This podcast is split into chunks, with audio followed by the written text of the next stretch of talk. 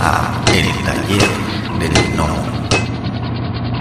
No, puedes creer que me metí a estudiar diseño y no vi composición, ¿eh?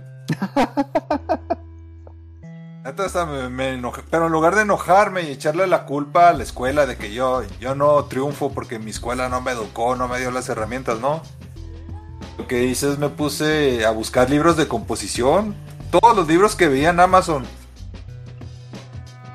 Todos con cinco estrellas o con una estrella los compraba y me ponía a leerlos todos. Y, y te- y tenía razón el chavo, el, el que me, el que me hizo esa crítica, o sea, ayudó muchísimo. Claro. comentario.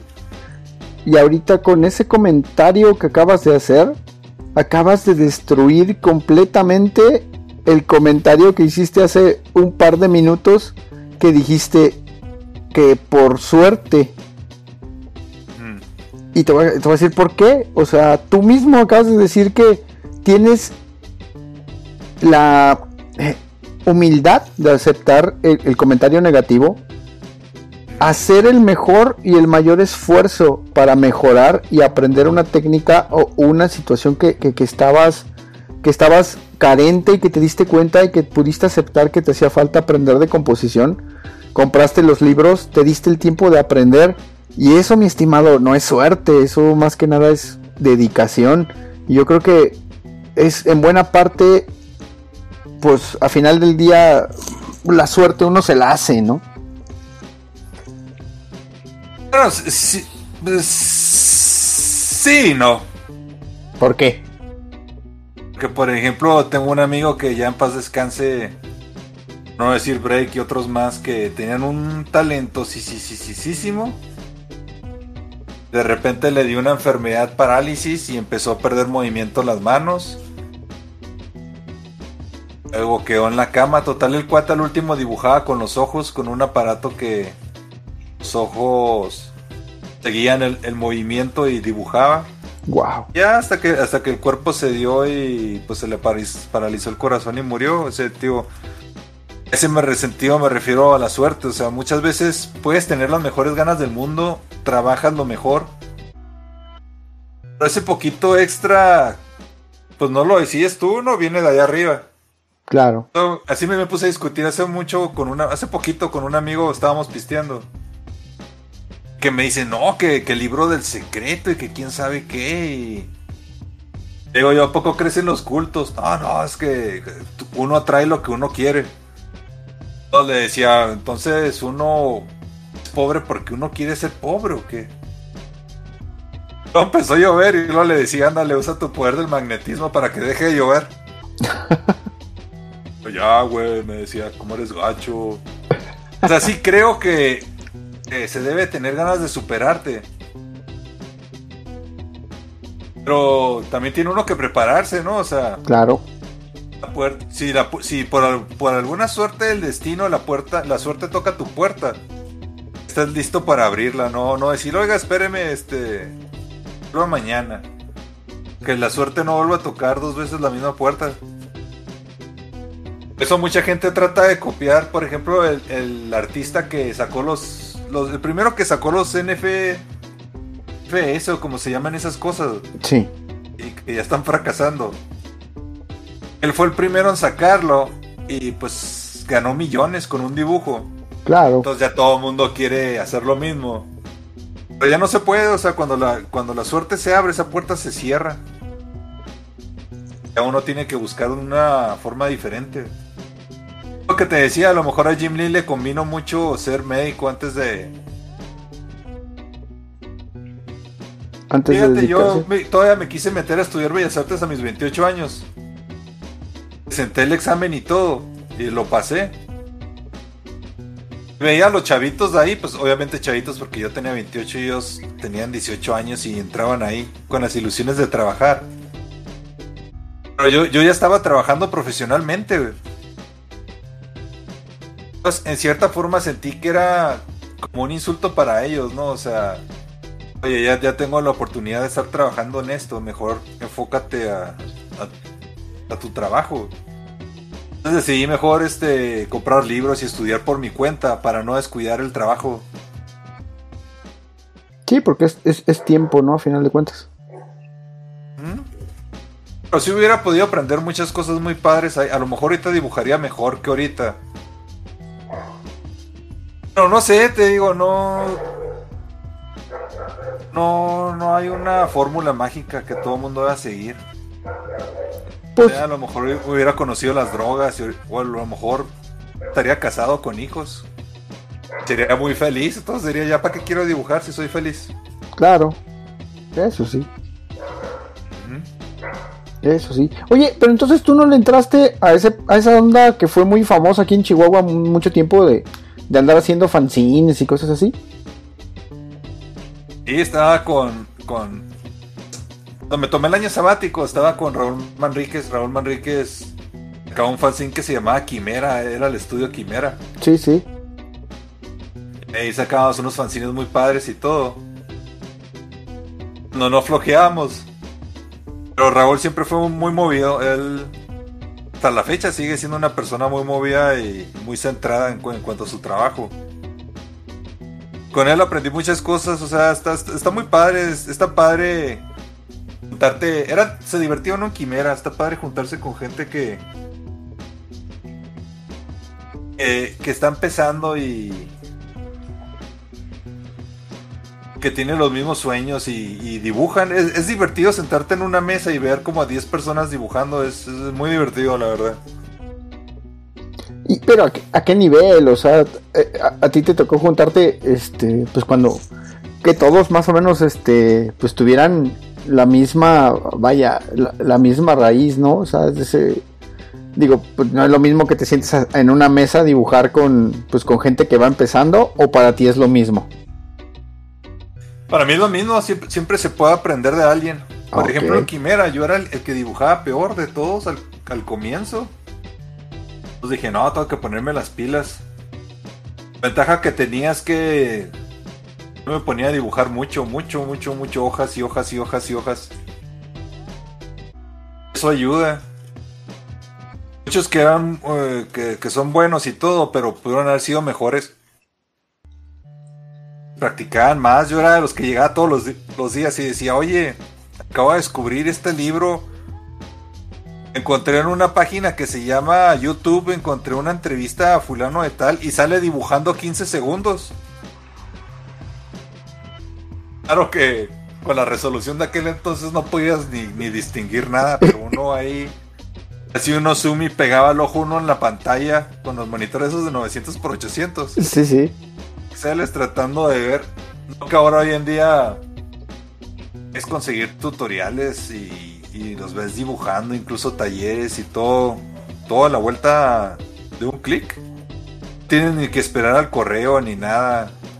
Era un internet increíble, güey. me acuerdo que el internet que teníamos, que estaba carísimo, en aquel tiempo pagamos como, no me acuerdo si 400 o 200 pesos. Era internet de cable y estábamos bien orgullosos porque no usábamos el, el dial del uh, el, el Sí, sí. teléfono se hacía soniditos.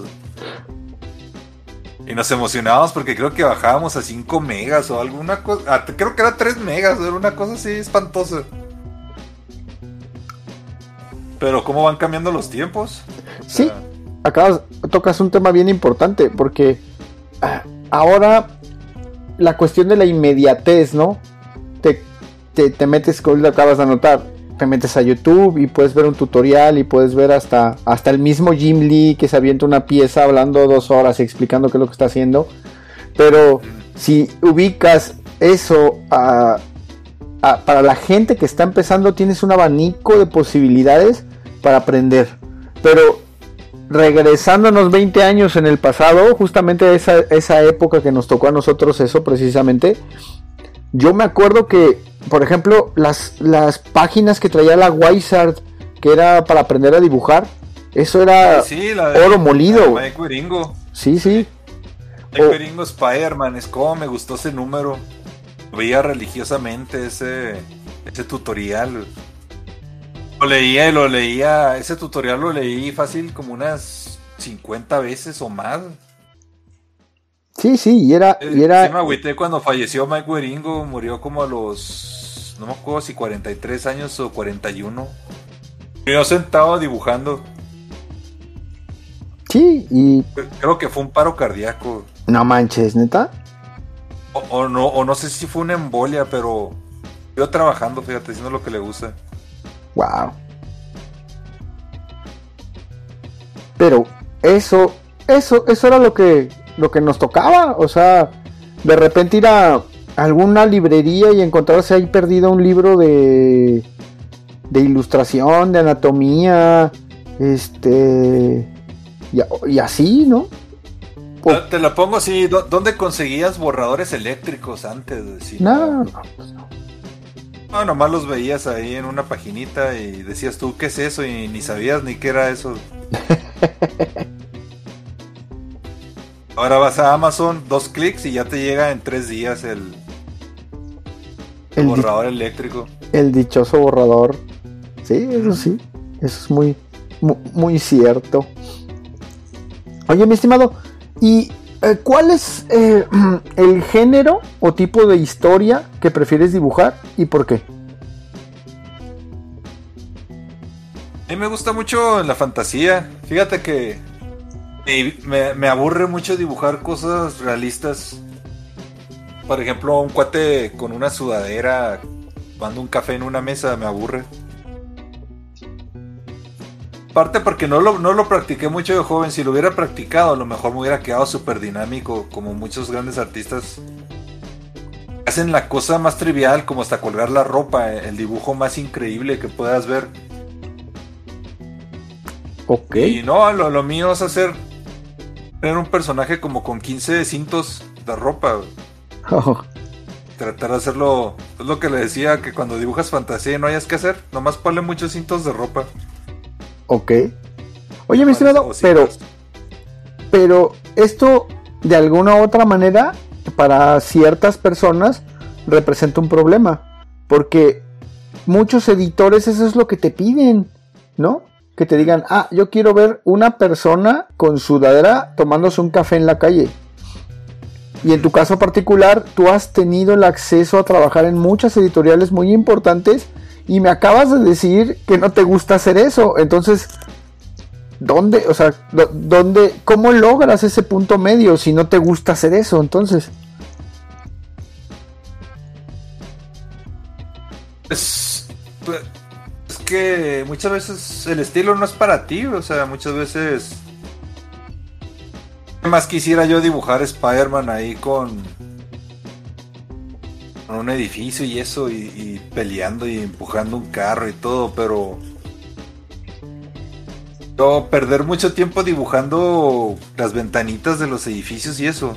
Que por cierto, ahora hoy en día ya es más fácil porque son aplicaciones de 3D. sí.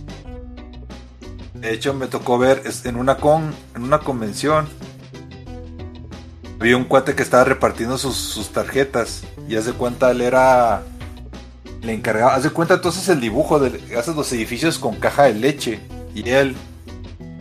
De un programa de 3D busca los edificios. Y los busca en el mismo ángulo y todo. Y te los pone. Haz de cuenta, él. Hace los fondos con líneas en 3D. Y hacía ese mucho trabajo para muchos de Marvel. Esos de los que ves que tienen los edificios muy demasiado realistas que se ven 3D. Sí. Trabajo de él. Órale. Se me hacía muy interesante porque así los artistas ya no pierden tanto tiempo en dibujar las ventanitas y todo eso. Pues sí, pero por ejemplo, ah, los números estos que hizo ah, David Finch, por ejemplo, para Caballero Lunar, güey. Donde el vato a lápiz se avienta, se avienta los fondos de las de, de lo que tú comentas. Los el edificio con todas las ventanitas y los vidrios quebrados y los detalles de los vaya de los ladrillos, de lo, de lo descarapelado del, del, del estuco donde se ve el ladrillo y luego pone los fondos lloviendo y cosas así que se lo avienta a lápiz. Pues de esa manera como que se pierde un poco, ¿no? Esa mística, por así decirlo, de, de dibujar eh, todos esos detalles. Bueno, eso Sí. pienso bueno, yo. Bueno, déjate lo pongo de otra manera. Por ejemplo, si yo viviera en Nueva York y crecí en Nueva York y todos los días veo los edificios y voy caminando y edificios, edificios por todos lados. De cierta forma lo absorbe uno y puede dibujar uno los, los edificios sin verlos a mano, porque ya sabe uno cómo es. Pero yo que vivo en un rancho, ¿dónde, dónde va? lo, más, lo más cercanos que he visto son esas casas de, dos pisos que muchos hasta tienen tejas donde ni, ni neva. Y dices tú, ¿para qué quieres las tejas? Citas de adobe y eso, pues como que ver al Spider-Man columpiándose ahí. Sería aburrido. La ventaja que tengo es que mi papá de chavito siempre me ha traído haciendo mecánica. Entonces abría los motores de los carros. Yo veía cómo cada cable se conecta con cada cosa y a mí se me facilita mucho dibujar cosas así. Cosas que, si te fijas, hago mucho, muchas cosas que se conectan una cosa con la otra en ropa. Sí. Sean ropa o cuando me toca hacer robots muy feos porque a mí me gustan líneas orgánicas. Para dibujar robots tiene que ser dibujo muy técnico. Pero le decía un amigo, si, si todas las líneas están chuecas, todas se ven bien, porque no hay una línea que sobresalga de las demás. Por eso cuando en tinto, si te pones a analizar línea por línea, todas están chuecas. Pero en armonía se dan bien. Que imagínate hacer todas las líneas perfectas y te equivocas en una. Todo el mundo se da cuenta de ese error más fácilmente. Entonces, Lo haces- A mí se me, se me facilita más lo. O la fantasía, porque. Pierde uno me- menos tiempo en referencias y, tiene uno más tiempo en imaginación. A mí me sirvió mucho leer en libros, yo soy de la generación de los que leían. Entonces tu mente empieza a imaginarse cosas que no existen. Entonces, por ejemplo, si te fijas mis dibujos, siempre ha sido anatomía quebrada o muy chueca. Me acuerdo que hasta mis amigos se burlaban, decían que dibujaba personajes con polio. Porque están todos los huesos quebrados. Y decía, ah, sí, como eres gacho. güey". En lugar de enojarme, me reía y... Pero es que la anatomía es que te toma décadas y décadas en perfeccionar, o sea, no... Que yo voy a seguir mejorando la anatomía y poco a poco lo he ido mejorando, pero los errores se van. Pero si te fijas, tengo la ventaja de que los dibujo de la imaginación, no tengo que agarrar una foto. Una foto, como hoy es muy común en día eso de que muchas veces ni hasta acreditan al fotógrafo. En una foto de Instagram ven que tiene 13.000 o 18.000 likes y la copian totalmente, lo único que le cambian es la ropa. Muchas veces ni el peinado le cambian ni la luz, ¿haz de cuenta la misma luz? Varios artistas los, los han agarrado. Artistas de DeviantArt que literalmente ves el dibujo y está totalmente copiado. Claro, con el, con el estilo de ellos. Pero, oye, un fotógrafo la pasa todo el día buscando una locación. Espera que la luz del sol esté de en el punto de acuerdo. No, la foto planea la composición, le paga a la modelos, se va una día de trabajo, gasta mucho dinero y luego te roban tu trabajo y no te acreditan. Agacho eso. Sí, eso sí. La verdad sí está. Pues sí, no, o sea, no, no se vale, ¿no? Eso ahora con, con el nuevo robot que están sacando que hace de los dibujos, que tú le tecleas texto y te hace el trabajo. Ah, sí, que Pregunto- me- me pregunto de dónde estará agarrando imágenes para, según esto, crear algo nuevo. No creo que el, que el robot cree pixel por pixel. Yo digo que a lo mejor si agarra imágenes, hace una especie de collage. Digo, pero eso a lo mejor en un futuro de crear problemas de copyrights. claro. O imagínate que, que todos los productos que hagas, todos tus trabajos, pertenezcan a la compañía que tiene los derechos de autor. O sea, creas arte teclando y retocándolo, pero resulta que los derechos a lo mejor es de- del robot que realmente hizo el 90% del trabajo. Está muy interesante lo que pasa de aquí en adelante. Se me hace muy interesante eso de dar robots. Pero como decía Facebook, que eso nos va a quitar el, los clientes que dicen, Uy, tanto cobras, pues yo tengo un sobrinito que también hace dibujitos. dices tú, pues vaya con su sobrino y que le haga el trabajo. Claro. Entonces, ese robotcito nos va a quitar todos esos clientes. Ay, por una parte está bien, ¿no? Pero pues es como concept artistas. artist sí les puede pegar gacho. Yo creo que ahí sí les puede pegar gacho a los que hacen concept.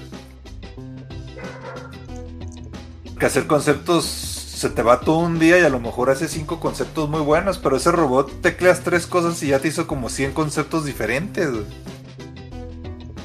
a estar- va a estar muy interesante a ver, a ver qué pasa. Se me hace muy interesante ese tema. Sí, sí, que, que vaya. Como, más bien cómo vaya evolucionando, ¿no? Sí, porque la gente, hay mucha gente que se asusta, pero es como McDonald's y las tortillas de harina hechas en casa, o sea. Muy McDonald's que sea, las tortillitas hechas en casa saben diferentes. Yo creo que McDonald's nunca va a poder hacer unas tortillas que agarre un robot ahí que las haga, no van a quedar iguales. Y hay gente que le sigue gustando la. Como Andy Warhol cuando sacó lo que era el pop art. Muchos pintores entraron en pánico porque la gente iba a querer reproducciones de pintura y ya no iban a comprar pinturas. Pero siento que nomás el mercado va a crecer, va a cambiar. O va a crecer. Yo creo que el problema va a empezar cuando se empiece a masificar, ¿no? Y eso, pues, entre comillas, porque a final de cuentas, pues sí, hay, hay herramientas gratuitas similares al Photoshop, por ejemplo, por poner un ejemplo.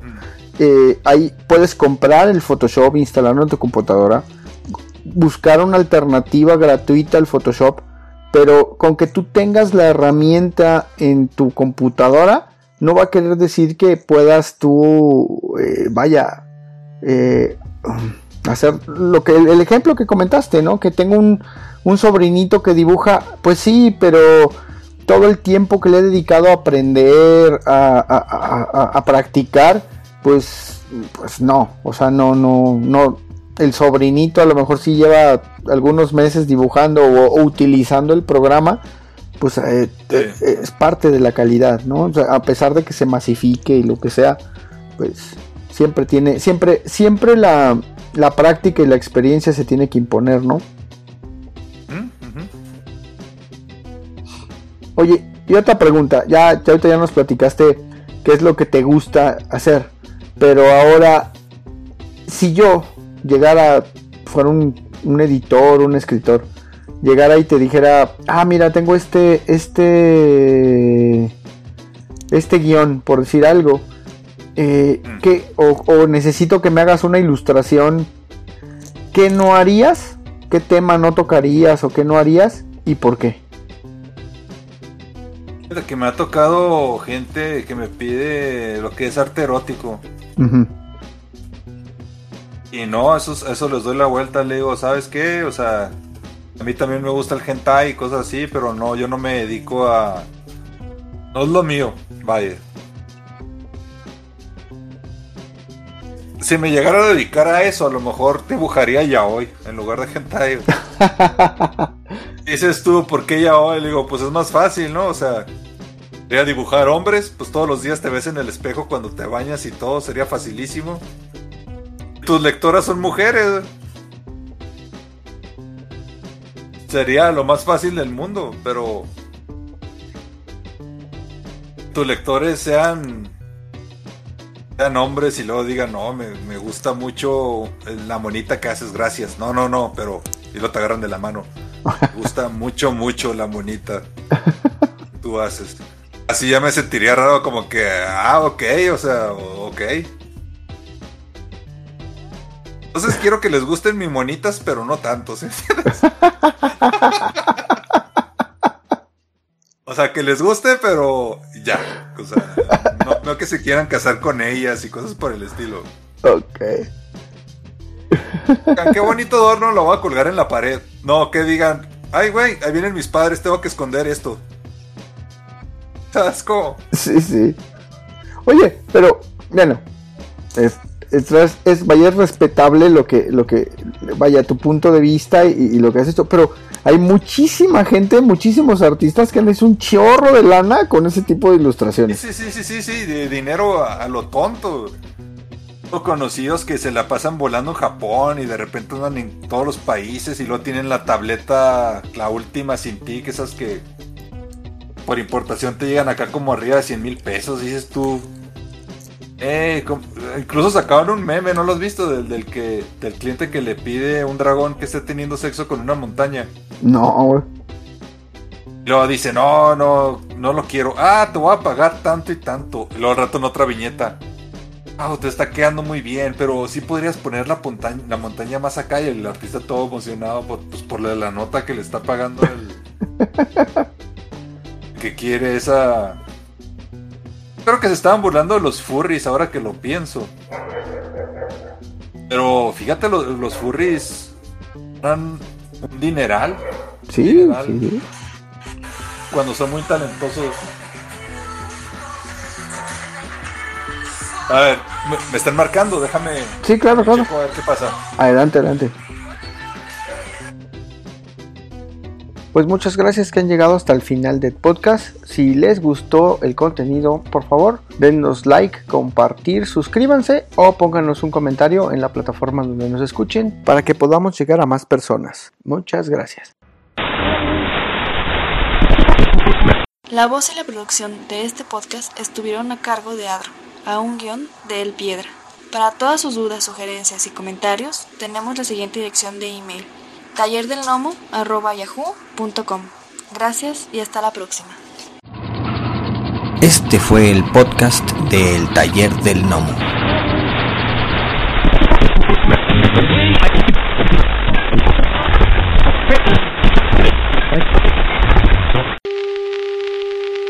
For the next 60 seconds, this station will conduct a test of the emergency broadcast system. This is only a test.